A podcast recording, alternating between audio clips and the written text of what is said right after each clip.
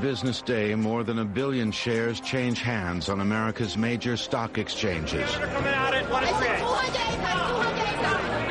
it may be the most important street on earth, Wall Street. En cierre de mercados, Wall Street.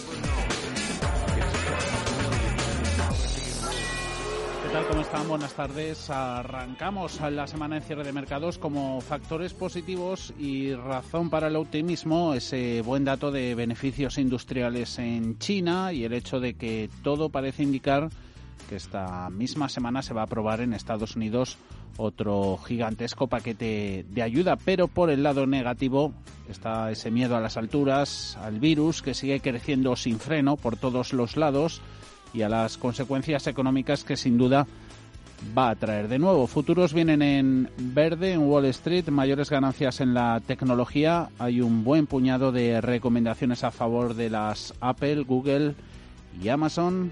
Paul Mielgo, ¿qué tal? Muy buenas tardes. Muy buenas tardes, así es, los futuros sobre los índices eh, de Nueva York llegan ligeramente al alza. El oro alcanza máximos históricos, rozando los 200 dólares la once, mientras el dólar extiende su caída a la espera de un mensaje dovish de la Reserva Federal esta semana. Y esto está moderando también el rendimiento del Treasury americano. Los futuros sobre el Nasdaq 100 suben más de un 1%. Esta semana las grandes tecnológicas estadounidenses rinden cuentas. Amazon sube un 2% tras la lluvia de eh, mejoras en el precio objetivo de la acción.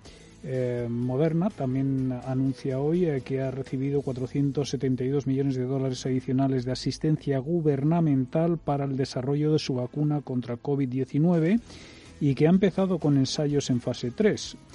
En el apartado macro se se ha publicado antes de la apertura el dato de pedidos de bienes duraderos de junio, que ha sido ligeramente mejor de lo esperado, aumenta un 7,3% frente al 7,2% esperado y al 15,1% del mes anterior. El futuro sobre la Dow Jones anota un cuarto de punto porcentual hasta 26.386 puntos.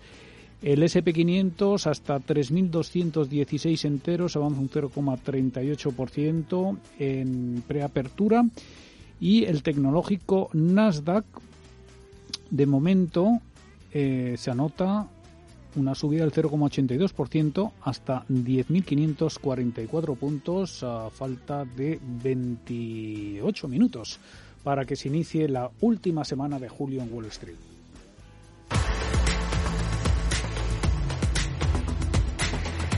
Cierre de mercados con Javier García Viviani.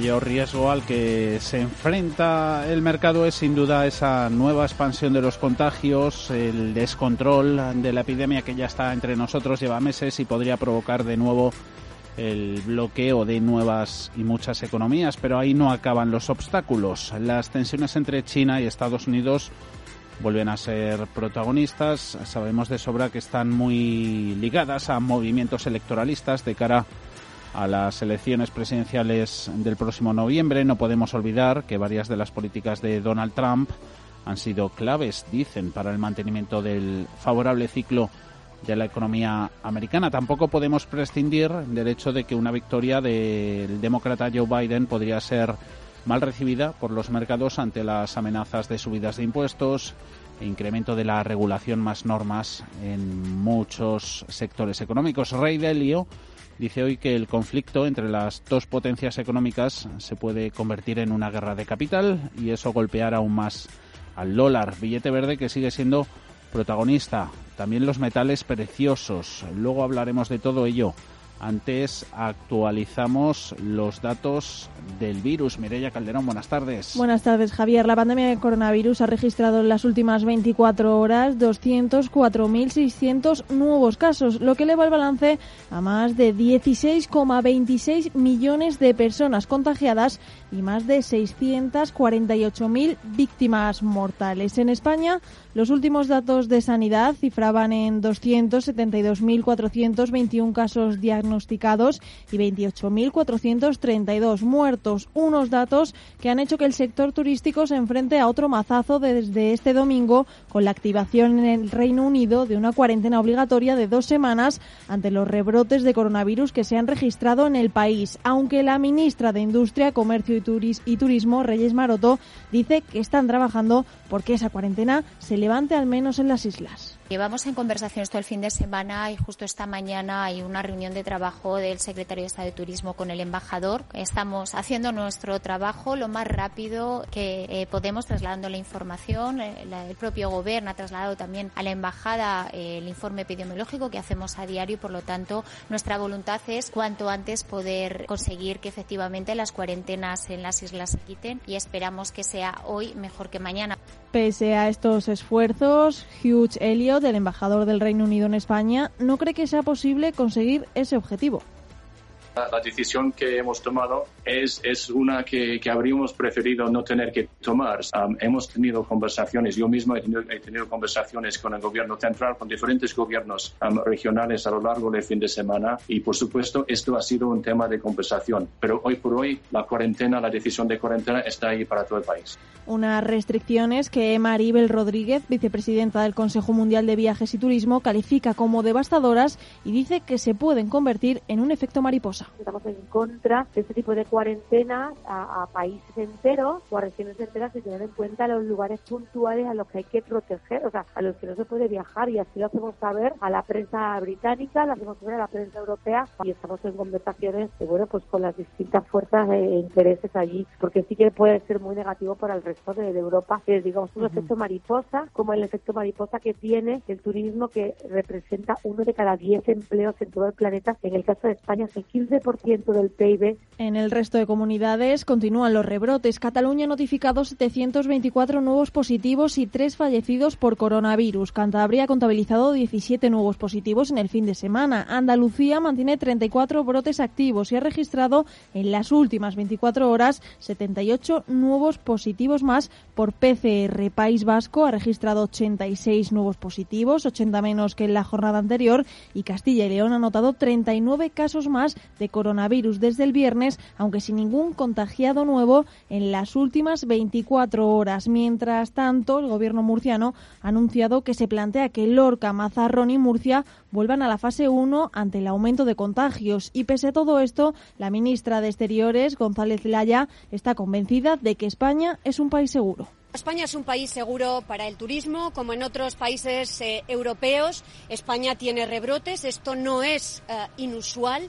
Eh, lo más importante es que España está haciendo un gran esfuerzo para controlar estos rebrotes y nuestros esfuerzos en estos momentos se centran en eh, conseguir que las autoridades británicas puedan excluir de sus medidas de cuarentena las Islas Baleares y las Islas Canarias. En el plano internacional, los nuevos datos de casos de coronavirus diarios han hecho que las alarmas vuelvan a saltar en China. Con tres rebrotes y 61 nuevos positivos, el país registra el mayor aumento diario de contagios desde de mediados de abril. En Estados Unidos se alcanzan las cifras de 4.229.624 casos confirmados y 146.909 fallecidos. Un balance que supone 55.187 contagios más que el sábado y 519 nuevas muertes, lo que supone en ambos casos una moderación con respecto a los últimos días.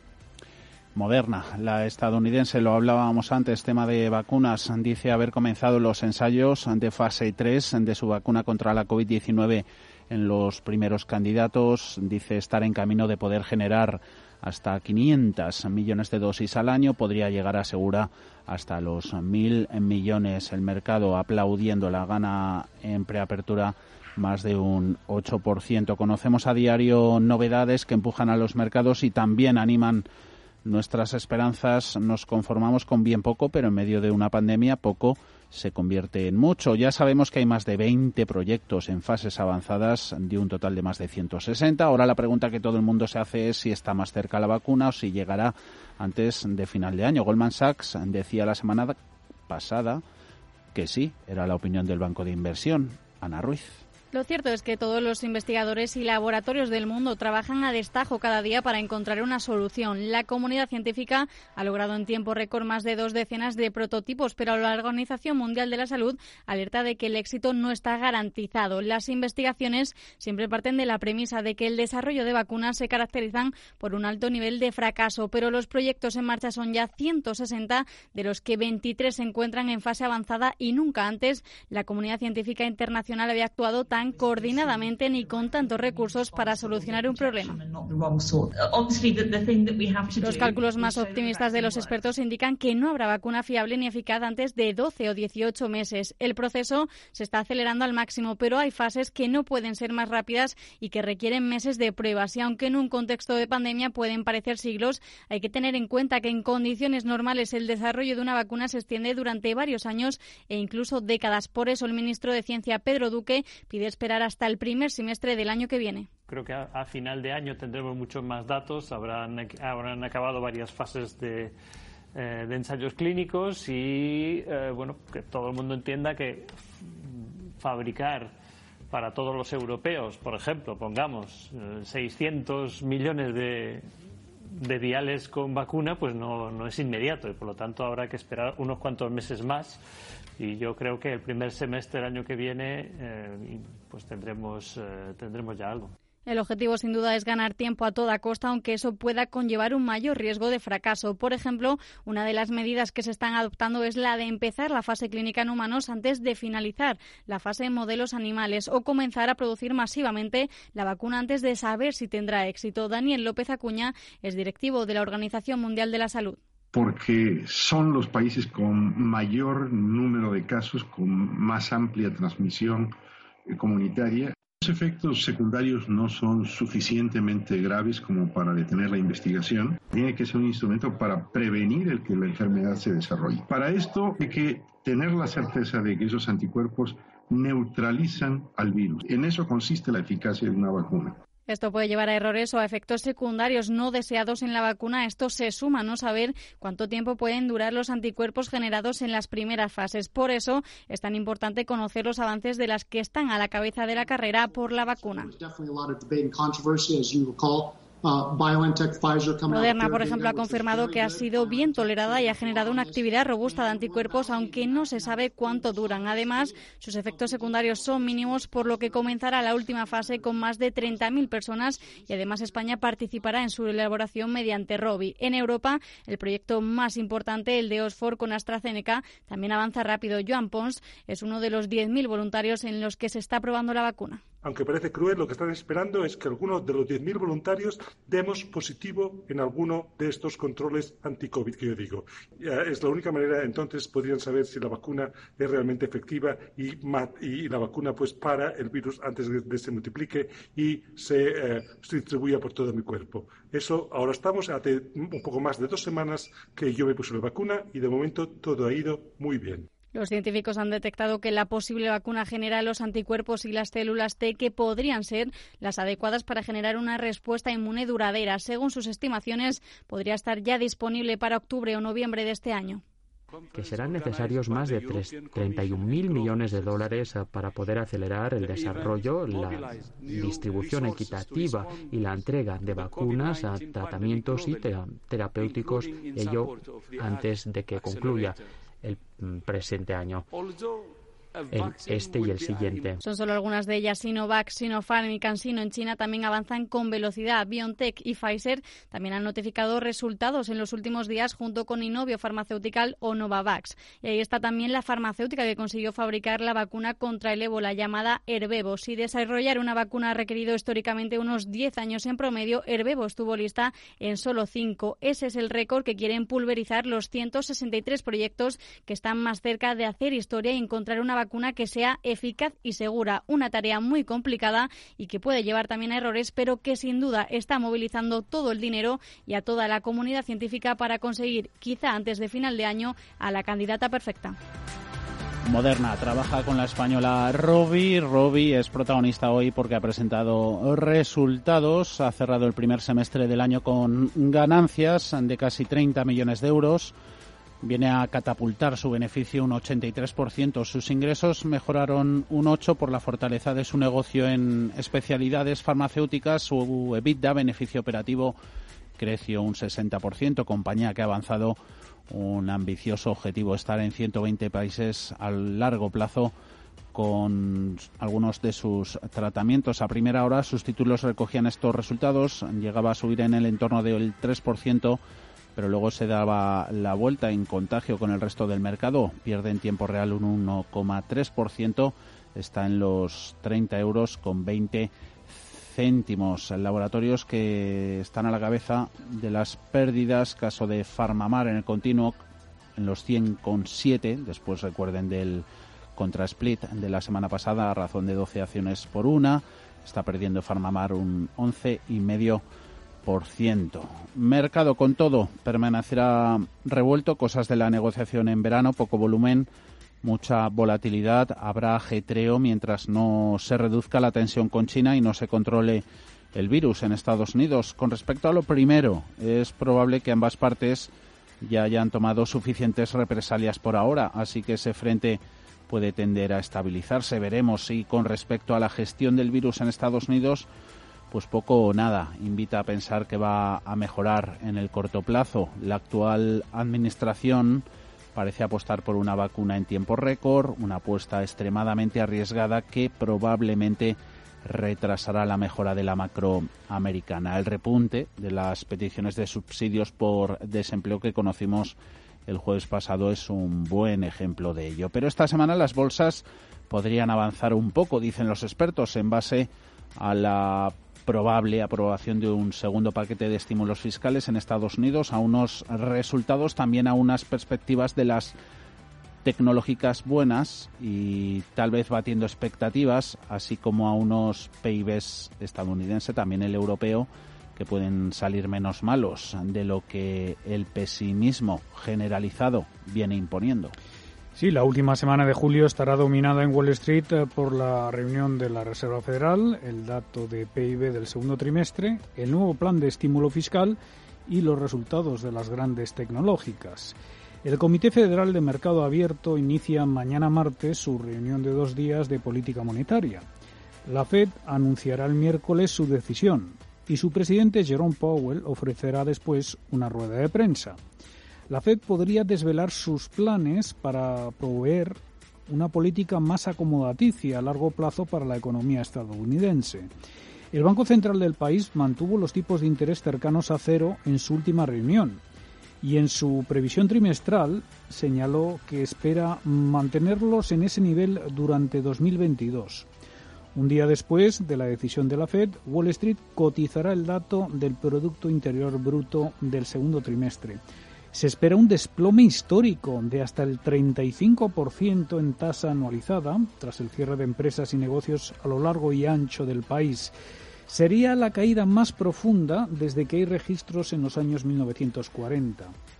Para reactivar la mayor economía del mundo, republicanos y demócratas negocian a contrarreloj un nuevo plan de estímulo. El líder de la mayoría en el Senado, Mitch McConnell, tiene previsto presentar esta tarde la propuesta republicana, dotada de un billón de dólares. Las medidas del paquete conllevarían varias leyes con el propósito de extender los beneficios por desempleo, una nueva ronda de cheques directos a las familias y destinar una partida para los colegios y los test de coronavirus.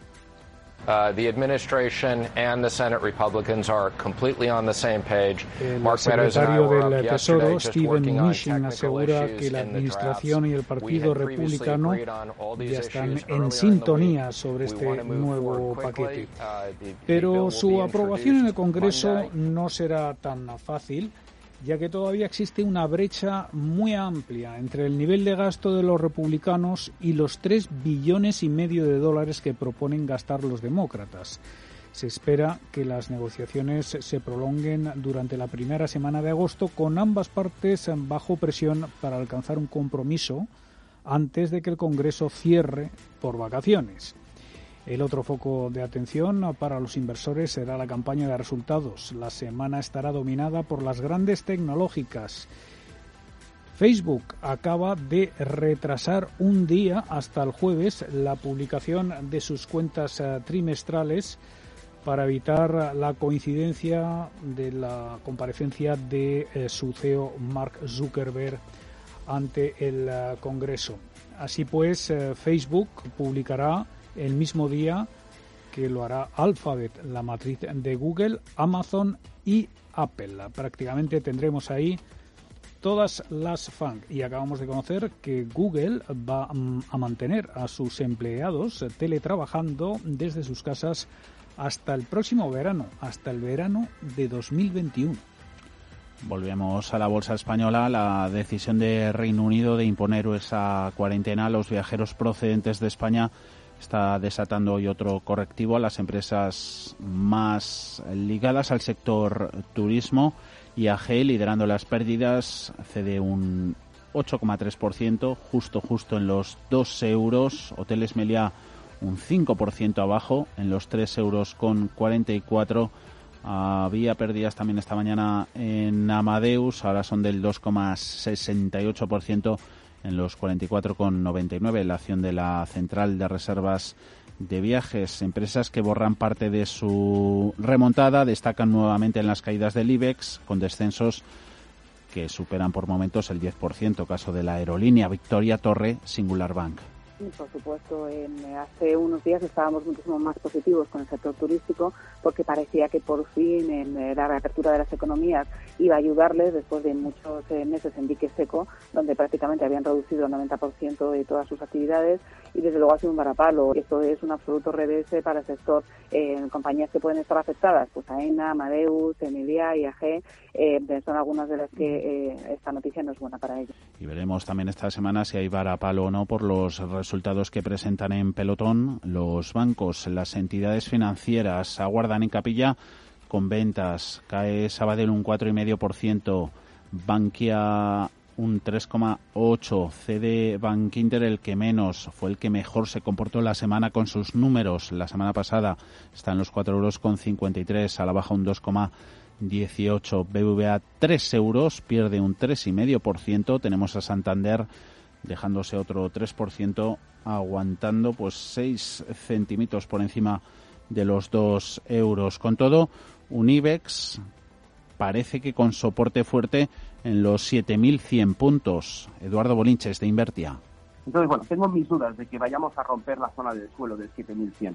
Podemos irnos ahí, sí, pero el soporte es fuerte. Al igual que la resistencia es brutalmente fuerte también. ¿eh? Los 7.500 vamos a necesitar algún tipo de aliciente eh, fuerte para, para ver rupturas. Y yo creo que eso pasa por ver que se desactivan lo que para mí está dando el mayor temor del mundo a los inversores, que es el doble techo en el Nasdaq. En unos minutos, primer análisis en cierre de mercados con Alberto Iglesias de GVC Gaesco. Hablaremos también luego con Bontobel y tendremos, como todos los lunes, consultorio de fondos de inversión. Va a estar con nosotros Juan Luis Sevilla de Luna y Sevilla, asesores patrimoniales. Nos pueden llamar desde ya a nuestro número de teléfono o mandar también consultas a nuestro WhatsApp. Anoten. 91 533 18 51 o 609 22 47 16 para las notas de voz y WhatsApp. En el futuro inmediato habrá bastante confusión en los mercados y ellos creen que es mejor que esa confusión empiece con nosotros. De lunes a jueves, consultorio de bolsa y fondos de inversión en cierre de mercados. Con Fernando La Tienda, Radio Intereconomía.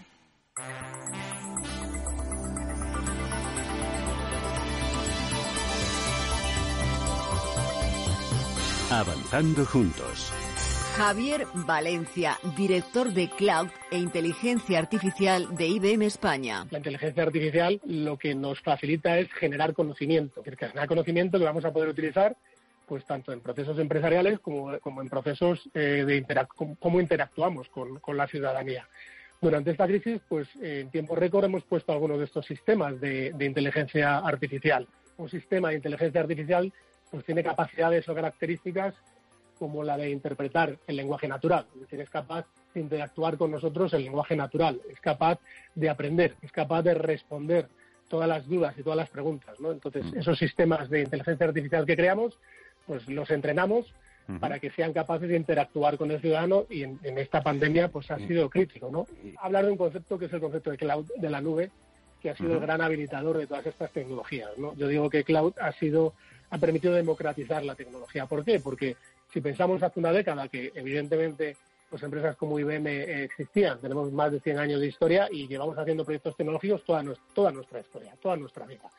Pero cloud ha provocado eh, que toda esa tecnología que probablemente eh, pues hasta hace una década no era accesible por, pequeñas empresas, por, por, empresas digamos con menos capacidad de inversión, con menos capacidad financiera, pues cloud ha habilitado, ha democratizado. Ahora la tecnología está disponible para todos y además en modelos distintos, modelos de, consumo, modelos de pago por uso, con lo cual no requiere hacer inversiones. Es decir, puedo utilizar la misma tecnología que utiliza pues, una empresa del IBEX 35 siendo una pequeña pyme y puedo beneficiarme de esa tecnología.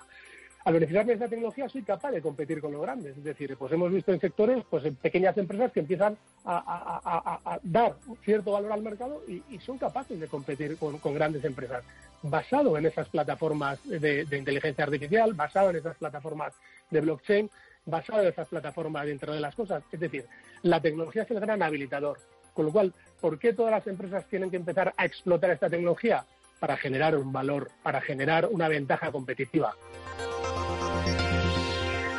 En Renta 4 Banco lo tenemos claro. Este verano nos quedamos en España. Quédate con nosotros y consigue un 20% de ahorro en comisiones sobre las aportaciones que realices a nuestros fondos de inversión. Accede a los mayores mercados del mundo siempre desde España. Este año más que nunca. Gracias por invertir en lo nuestro. Consulta las bases en r4.com o infórmate en cualquiera de nuestras oficinas. Renta 4 Banco, tu banco especialista en inversión. Cuidado con la sopa, que quema. Siempre hay alguien que cuida de ti. En Autocontrol, anunciantes, agencias y medios, llevamos 25 años trabajando por una publicidad responsable. Campaña financiada por el Programa de Consumidores 2014-2020 de la Unión Europea. Bontobel Asset Management calidad suiza con el objetivo de obtener rendimientos superiores a largo plazo.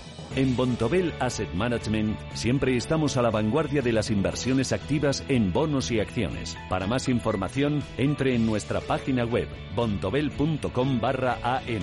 Bontobel Asset Management, su especialista global en fondos de inversión. Descarga la aplicación de Radio Intereconomía. Nos podrás escuchar en cualquier sitio. La forma más fácil de sintonizar con la mejor y más completa información económica. Radio Intereconomía en las plataformas Android e iOS. Emisión en directo, noticias, podcast. Descarga nuestra aplicación. Radio Intereconomía. Di que nos escuchas.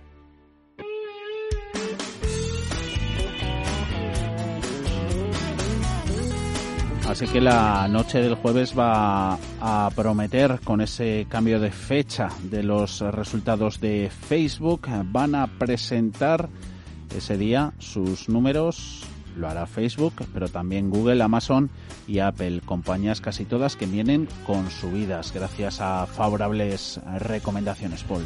Sí, las firmas de análisis ya se están posicionando de cara a esa publicación de eh, las grandes tecnológicas estadounidenses, Wells Fargo, por ejemplo, sube el precio objetivo de Google de 1.575 a 1.750 dólares la acción. Eh, también eh, Amazon pues está subiendo en estos últimos minutos antes de la apertura eh, ha recibido toda una lluvia de precios objetivos eh, eh, de varios bancos de inversión. efectivamente, coinciden Apple, Amazon, Alphabet, Madrid, matriz de Google y Facebook el jueves. Pero también esta semana publicarán McDonald's, la farmacéutica Pfizer y AMD. Hasta el viernes pasado, 128 compañías del SP500 habían presentado sus resultados, con el 81% batiendo al consenso del mercado según datos de Refinitiv. Sin embargo, en general, los beneficios del SP500 han caído más de un 40% comparado con el mismo periodo del ejercicio anterior, con motivo del fuerte mordisco que les ha dado el coronavirus en sus balances. A falta ya de unos segundos, eh, vamos a dar la apertura en Nueva York. Pues eh, como venían adelantando los eh, futuros en Nueva York, tenemos ahora mismo el índice Dow Jones Industriales y el SP500 con mínimas subidas, el SP con un avance ligero del 0,07% hasta 3.218 puntos. El Dow eh, todavía tiene dificultades eh, para salir a flote y ahora mismo el promedio industrial prácticamente en tablas, pero con el signo negativo por delante, está en 26.462 eh, puntos. El que avanza claramente es el Nasdaq 100, un 0,66% hasta 10.500 54 puntos. Las tensiones eh, geopolíticas marcan también el final de julio. Estados Unidos ha arriado su bandera sobre el consulado estadounidense en la ciudad china de Chengdu, un capítulo más en el deterioro de las relaciones entre Washington y Pekín. La medida se ha producido menos de tres días después de que el gobierno de Estados Unidos forzara a sus homólogos chinos abandonar su misión en Houston. Los expertos reconocen que han sido precisamente estas tensiones las que han frenado a las bolsas en las últimas eh, jornadas y las que han propiciado subidas muy importantes en activos refugio como el oro y la plata. Eduardo Bolinches, analista técnico de Invertia, señala que si se perforaran a la baja los mínimos del viernes, entonces sería motivo de preocupación.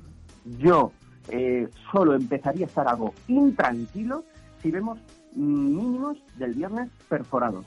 Y cuando digo mínimos del viernes, no lo digo solo en el Nasdaq, lo digo en cualquier índice, en cualquier activo, en cualquier acción española, en cualquier acción alemana, estadounidense. Es decir, el que vayamos a ver un mayor deterioro de la situación pasa que perdamos los mínimos del viernes.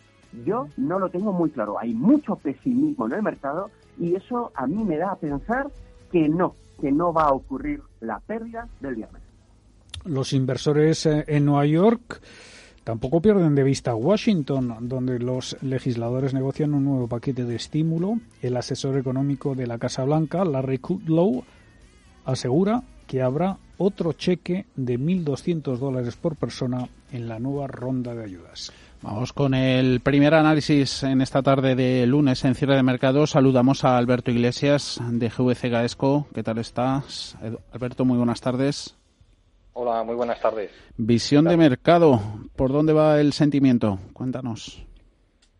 Bueno, eh, a ver, sí que es cierto que finales de la semana que viene, incluso este fin de semana, ha podido empeorar algo el sentimiento, pero hasta sobre todo, pues bueno, por el deterioro de nuevo de las relaciones comerciales entre Estados Unidos y China, ¿no? Que esto ya venía del año pasado, si nos acordamos. Ahora ha tenido un impacto muy negativo el coronavirus, pero sí que las relaciones pues no son buenas y eso pues genera un sentimiento negativo en el mercado, ¿no? Un, sentimiento de incertidumbre, eh, al margen de lo que ya llevamos, ¿no?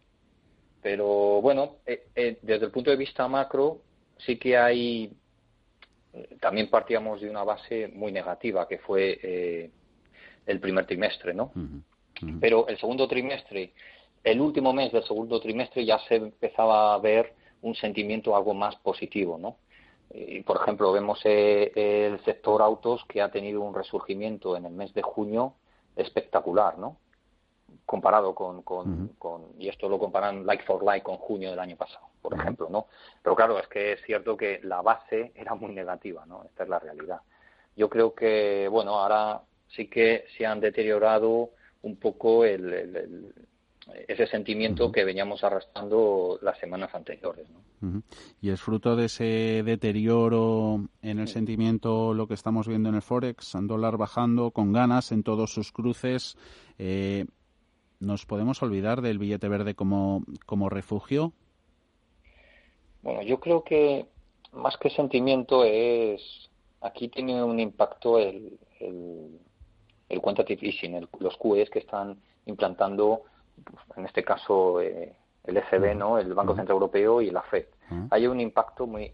Fíjese que, em, por ejemplo, solamente en cuanto a balances, eh, yo creo que eh, estaba ya en un proceso de, drenaje de liquidez la FED. Acordamos que estaba ya reduciendo su balance. Hablo de finales del año pasado. Estaba en ese proceso y, ha incrementado su balance en lo que llevamos de año, este año, casi en un 70%. Este 70% lo comparamos con el incremento de balance que no estaba en, la misma película el Banco Central Europeo que la Fed, y el incremento de balance ha sido de un 35 o 40%, por ejemplo. ¿no? Eh, solamente ese impacto sí que tiene un impacto en el dólar a tipo cero, pero incluso ya se está hablando de nuevos paquetes de intervencionismo por parte de la Fed, ¿no? Entonces, claro, eso sí que tiene un impacto eh, negativo en el dólar, lógicamente, pero por diferencias políticas monetarias, yo creo, más que más que sentimiento, ¿no? Eh, sí, No, adelante, Alberto, adelante. No, yo creo que eh, es, ese sentimiento, más que sentimiento negativo, que, que, que duda cabe que, que el dólar se deprecie, pues es muy positivo ¿no? para la economía americana. Lo hemos visto en las crisis anteriores. Eso es así, ¿no? Pero, pero yo creo que tiene más relación eh, diferencias de políticas monetarias que en sí eh, un sentimiento más negativo hacia el mercado americano, ¿no? Eh, miramos pantallas 1.1740 está el par euro dólar. Eh, pese a la política que siempre vienden eh, las respectivas administraciones, históricamente las de Estados Unidos a favor de un dólar fuerte, eh, ¿se puede contemplar o puede ayudar la debilidad del dólar a traer dinero extranjero hacia la bolsa americana? Aquí en Europa, bueno, el DAX, paraíso exportador de compañías eh, con grandes intereses en las compras internacionales, de momento ni se inmuta la bolsa alemana. la bolsa alemana tenido un comportamiento espectacular comparado con otras bolsas europeas, ¿no? Qué decir con la española o la italiana o bueno. Sí que es cierto que, bueno, a ver, siempre Alemania pues ha sido el tirón de Europa, ¿no? Esta es la realidad. Y siempre han hecho bien las cosas. Mm. La crisis anterior pues hicieron muy bien las cosas, ¿no? Y en esta pues lo han hecho bien, ¿no? En cuanto, por ejemplo, en tema del COVID, cómo, cómo han llevado su, su sistema sanitario, cómo ha llevado la crisis, ¿no? Eh, a modo de ejemplo, tenemos un Deutsche Bank por, poner un ejemplo, hablar de un sector, un Deutsche Bank que está en el año en un más 17% y tenemos a un Banco Santander que está en un menos 45%. Y ambos son mismos bancos y ambos están regidos bajo la normativa del Banco Central Europeo. O sea, quiero decir que, bueno, que hay un sentimiento mucho más positivo y eh, históricamente ha sido así. Acordémonos de las crisis periféricas y, demás, ¿no? Tenemos un, un boom alemán financiándose al menos 0,48, que España no se financia nada mal al menos al 0,34 por ejemplo, ¿no? Que está muy bien, la prima de riesgo está por debajo de 100. Pero eh, siempre hay un sentimiento en Europa más positivo hacia, hacia Alemania, que tiene eh, propio tiene un tejido industrial propio. Eh, España, por poner un, símil con España, pues tenemos un impacto del, sector turismo y nuestro modelo económico se basa principalmente en el sector turístico y que ahora mismo está en el ojo del huracán ¿no? de toda esta historia sufriendo, sufriendo islas turísticas en el, en el IBEX 35. Oro, metales preciosos, también subiendo mm, de forma, manera fulgurante un día más. Tiene mucha correlación no inversa el metal amarillo con el dólar, le beneficia su, su caída, además del dinero de manos fuertes que está entrando ahí, oro plata en busca de en busca de refugio en estos tiempos turbulentos, ¿no? Sí, el oro, pues bueno, en, situaciones de, fuerte incertidumbre, pues tiende a subir. También es cierto que ahora no estamos en esa tesitura, ¿no? Eh, eh, ante futuras presiones inflacionistas, por decirlo así, que ahora no estamos ni mucho menos en esa, en esa situación, pero la forma de cubrirte de fuertes presiones inflacionistas también es comprar oro, ¿no? O sea que el oro tiene es un impacto de, de, de, activo refugio, de, de sentimiento de, cobertura y de incertidumbre, por un lado, que tiene un impacto positivo cuando esta incertidumbre aumenta, y por otro lado también que no, insisto, no estamos en esa situación, pero como activo previo a cubrirse ante un crecimiento fuerte de inflación por una situación coyuntural que se pueda dar.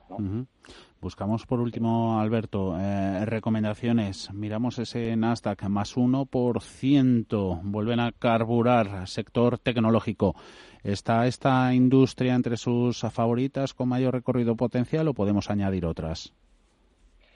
Hombre, eh, me gusta, o sea, el sector tecnológico está espectacular. Bueno, de hecho, el mercado americano, incluido el S&P, incluido el Dow Jones, y ni qué decir el Nasdaq, tiene un peso tecnológico que no lo tiene Europa ni otros países. ¿no? Eso es cierto. Eh, eh, eso es lo que está sujetando el mercado americano, en cierto modo. ¿no? Eh, eso, eso, vamos, no hay, no hay duda de eso. Pero que puede seguir mejorando, pues quizá el, igual que el oro, igual el sector tecnológico se ha convertido ahora en un sector refugio. Efectivamente, podemos contemplarlo por esa línea, porque es un sector que prácticamente no tiene deuda. Bueno, luego podríamos hablar compañía a compañía, ¿no? Pero en líneas generales es un sector que no tiene deuda o tiene muy baja eh, deuda. Y con caja. un sector, Claro, efectivamente. Tiene mucha caja, mucho efectivo, mucha caja, entonces eh, es un sector por excelencia. Pero claro, como inversor, eh, ¿dónde vemos más, podríamos ver más oportunidades? Pues quizá a lo mejor en sectores que han sido a lo mejor excesivamente castigados, ¿no? Como, como sector autos, como ahora te encuentras eh, compañías automovilísticas con, cotizando a unos ratios regalados, sector financiero, lo mismo, ¿no? Hablo eh, con una visión a futuro, no lo que vaya a hacer de hoy para mañana o para pasado, pero, pero quizás con una visión a futuro, pues hay sectores, recursos básicos, ni qué decir el sector del ocio, del turismo, ¿no? Que ahora está, insisto, en el ojo de huracán, pero no, que, no quita que mañana ya están probando la Universidad de Oxford, creo recordar que junto con AstraZeneca ahora empezaba eh, una prueba a 30.000 británicos del nuevo eh, del, del, nueva vacuna. de la nueva vacuna no y, bueno y, entonces yo creo que estos sectores sí que empezarán a, recuperar con fuerza en el momento en el que exista una vacuna real y que funcione no entonces de cara de cara a invertir pues pues hombre pues siempre me gusta analizar un sector y otro no pero quizá a lo mejor hay más potencial de ganancia a futuro sobre sectores que han estado excesivamente castigados y que son compañías buenas frente a sectores que bueno que, que, siguen en una megatendencia no y esa megatendencia no va a bajar no va a cambiar yo creo. Recomendaciones para construir cartera con vistas al, al largo plazo. Alberto Iglesias GVC Gaesco feliz verano. Un abrazo hasta la Igualmente, un fuerte abrazo. Hasta luego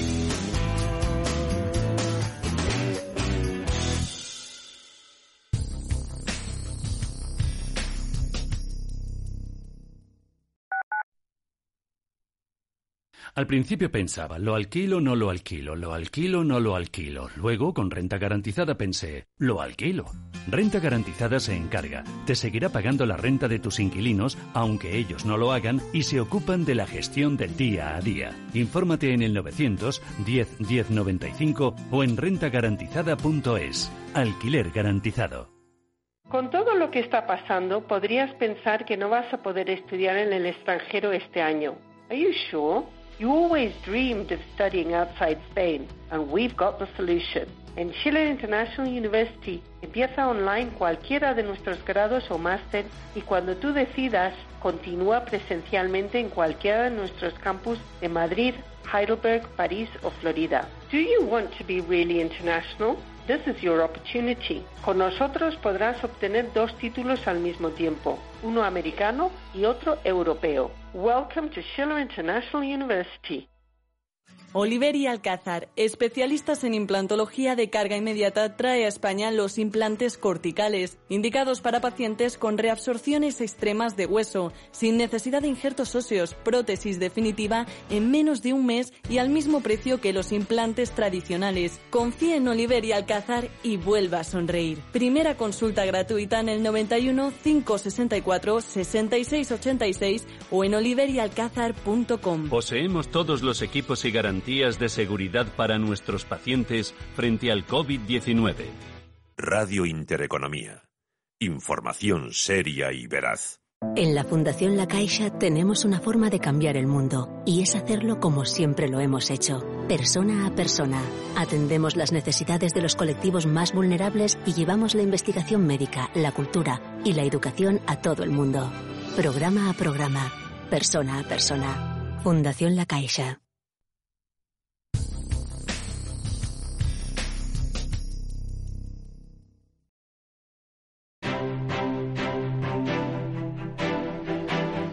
ACS patrocina este espacio. No sienta bien en la bolsa española ese informe de la agencia de calificación de riesgo crediticio Standard Poor's en el que ha empeorado su visión de las entidades financieras patrias ante el temor a una recesión incluso peor de lo esperada. Sostienen en Standard Poor's que las perspectivas sobre el sector se deterioran ante la posibilidad de que la recesión sea más intensa de lo previsto o la recuperación más lenta si hay un rebrote del coronavirus o errores en la gestión de los propios bancos. ¿Qué es lo que hace pensar esto? Pues que el beneficio neto de los bancos podría reducirse a la mitad, dice Standard Poor's este año, y solo se recuperaría en 2021 de forma, eso sí, modesta, teniendo en cuenta que el desafío sigue siendo grande para los bancos medianos y pequeños, lo que eleva o puede elevar la posibilidad de ver movimientos de consolidación. Asegura Standard Poor's por último que no tienen los bancos amplios colchones de capital para enfrentar a un escenario económico potencialmente más adverso. Han ido un poquito a peor las acciones de los bancos con esas pérdidas para Sabadell cercanas al 5%, 31 céntimos. Bankia un 4,8 abajo, Euro con 0,6, retrocede CaixaBank un 4,03, BBVA se deprecia un 3,7 en los 3 euros, Santander está en los 2 euros con 0,5, abajo un 3,27. Comportamiento relativamente peor, desde luego, el de los bancos españoles en comparación con sus rivales europeos, donde el que más sufre pues es el francés BNP Paribas, por ejemplo, con caídas del 2,23%. Bancos penalizados, lo está siendo también en esta jornada las valores, las compañías turísticas por esa decisión de Reino Unido de este pasado fin de semana de poner en cuarentena a viajeros procedentes de España. Tenemos como el valor más damnificado dentro del IBEX 35 a IAG, se deja la aerolínea un 7%, está en los 2,01 le sigue CIA Automotive cotizando también con pérdidas los resultados presentados a última hora del viernes. Se deja el fabricante de la industria auxiliar del automóvil un 7% en los 14,52. Solo cuatro valores en positivo. Avanza Siemens Gamesa, está en forma. El fabricante de aerogeneradores, 0,7 de ganancias, 19 euros con 23. El resto de los valores que escapan del correctivo generalizado son Inditex, Viscofan, y Endesa.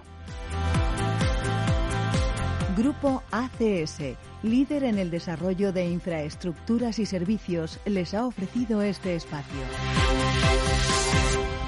No perdemos de vista otros índices de sentimiento y, como no, la volatilidad sobre el VIX, índice que la mide sobre el índice más amplio de la bolsa de Estados Unidos. Lo tenemos marcando en estos instantes unos niveles que están ligeramente por encima de los del viernes pasado, acercándose en estos instantes la aguja a los 26,60 puntos, arriba un 2,9% respecto al cierre del pasado viernes.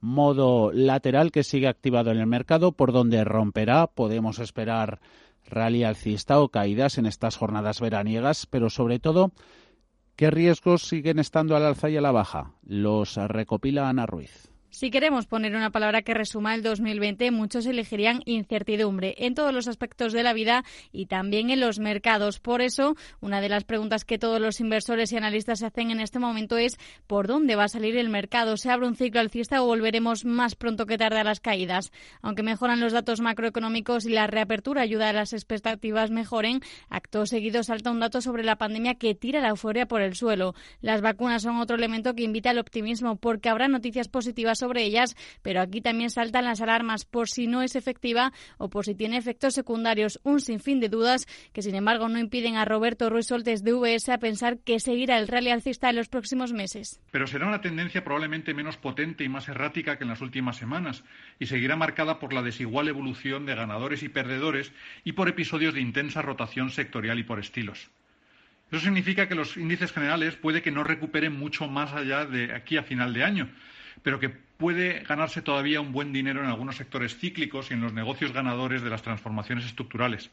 También es posible que Europa y las bolsas emergentes lo hagan algo mejor que Estados Unidos si hay rotación desde las grandes tecnológicas al resto del mercado. Aunque hay casas de análisis y bancos de inversión que han animado a no ir a por el rally y comprar en las caídas que vendrán, el problema de comprar en esas posibles caídas es que el inversor se adentra en un terreno desconocido y apuesta a un rebote que quizá no llegue. Desde Boston Private apuntan a que hay un déficit de información que es necesario despejar en algún momento porque lo cierto es que no ayuda. Victoria Torre de Singular Bank, por su parte, añadiría las tensiones que hay en estos momentos en los mercados. En el contexto actual eh, resulta complicado saber por dónde podrían ir las bolsas, máxime cuando uno de los principales factores que van a afectar es eh, cuál sea la evolución de la pandemia. En las últimas jornadas se ha aparecido de nuevo un miedo a que haya un repunte de los contagios y que esto pueda afectar eh, a las eh, previsiones que ya hay de recuperación de las economías. Tampoco están ayudando de las tensiones que se están generando en el mar de China después de esa reivindicación de soberanía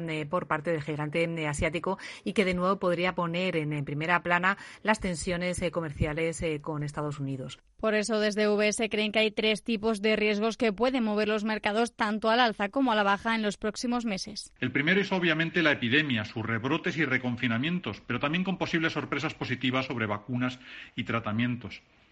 El segundo es la propia evolución de la economía, cuya reactivación podría estancarse si no se contiene la epidemia, pero que vemos más probable que gane fuerza durante el verano gracias a los enormes estímulos monetarios y fiscales.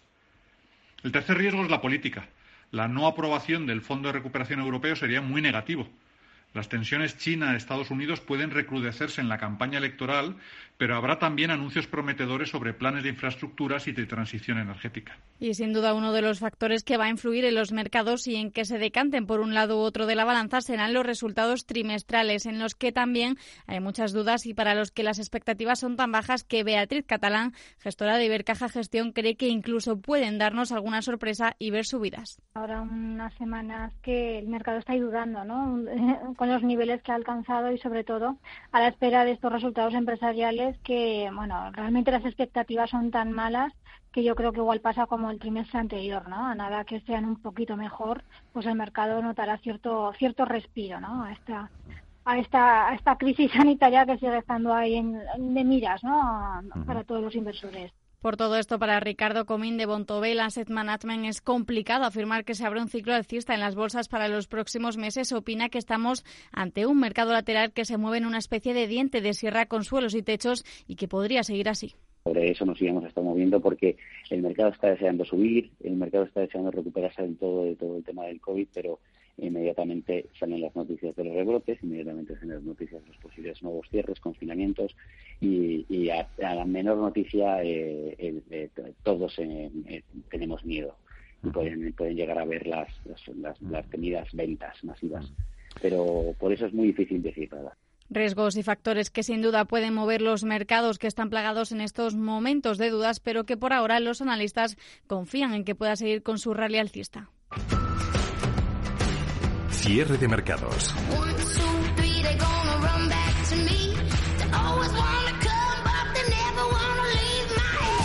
Los mejores expertos, la más completa información financiera el espacio de bolsa y mucho más. El paraíso financiero.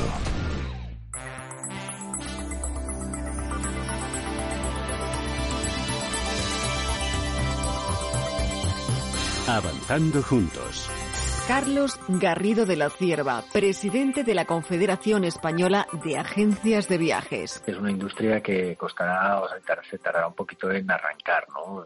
En el momento lo que ya podemos hacer es reservas así, pues turismo de proximidad, eh, incluso dentro de, del propio país. Lo que pasa es que necesitamos por reactivar el turismo emisor, el turismo de negocios, los viajes de negocios, mejor dicho, y, y el, y el maíz, ¿no? También son otra parte de la tarta pues importante. Lo que pasa es que claramente el, el, poder hacer viajes dentro del propio territorio nacional es un punto de inflexión y ya por lo menos pasamos de actividad cero a tener un poquito de, de actividad y que la gente por lo menos pues está pensando en viajar y está con ganas de hacerlo. Eh, la verdad es que durante toda la crisis por parte del turismo internacional, los operadores eh, internacionales, sobre todo alemanes y ingleses, han estado con ganas de, venir y con ganas de preguntando mucho por las posibilidades de hacerlo. Entonces, lo cierto es que, están interesados, pues bueno, pues en, sobre todo en el turismo de, las costas, en las islas eh, y, y en algo de turismo de interior eh, que es la, lo que se va a poder hacer un poco este, este verano. Información de tanto de destinos como de viajes, como efectivamente de, las condiciones y de los protocolos pues que están, se están aplicando en los establecimientos eh, turísticos españoles para, para poder viajar. ¿no? Nosotros ahí en las agencias de viajes, por lo que hacemos es una labor también consultiva, informativa, pues bastante, bastante importante para poder transmitir a los clientes en qué condiciones pues van a poder eh, venir a, los establecimientos turísticos españoles este verano. En el turismo hay muchísima estacionalidad. Nosotros hemos perdido nuestra gran temporada que va desde Semana Santa hasta verano y desgraciadamente teniendo en cuenta eso que, la reactivación como será lógico será de, forma progresiva eh, el empezar en junio ya en la segunda el segundo semestre del año prácticamente a empezar a hacer reservas cuando ya no pues desgraciadamente será muy poquito lo que podamos reactivar pero bueno en cualquier caso sí es una buena noticia el que el que se pueda eh, volver a viajar. Llevamos con nuestros establecimientos cerrados eh, durante varios meses y, bueno, lo, que necesitamos es ahora son medidas de apoyo y, organizar que, que, haya, estamos pidiendo que la que el cielo aéreo se abra de forma ordenada, en fin, una serie de cosas para, para por lo menos intentar reactivar cuanto antes la actividad y que el impacto pues sea un poquito menor y que podamos recuperar una pequeña parte de la temporada. Cierra el grifo a las altas comisiones. Pásate a Investme. Invierte en carteras de fondos indexados de bajo coste y obtén la rentabilidad que mereces. Entra en investme.com y descubre tu plan. Investme, tu gestor de inversiones personalizado.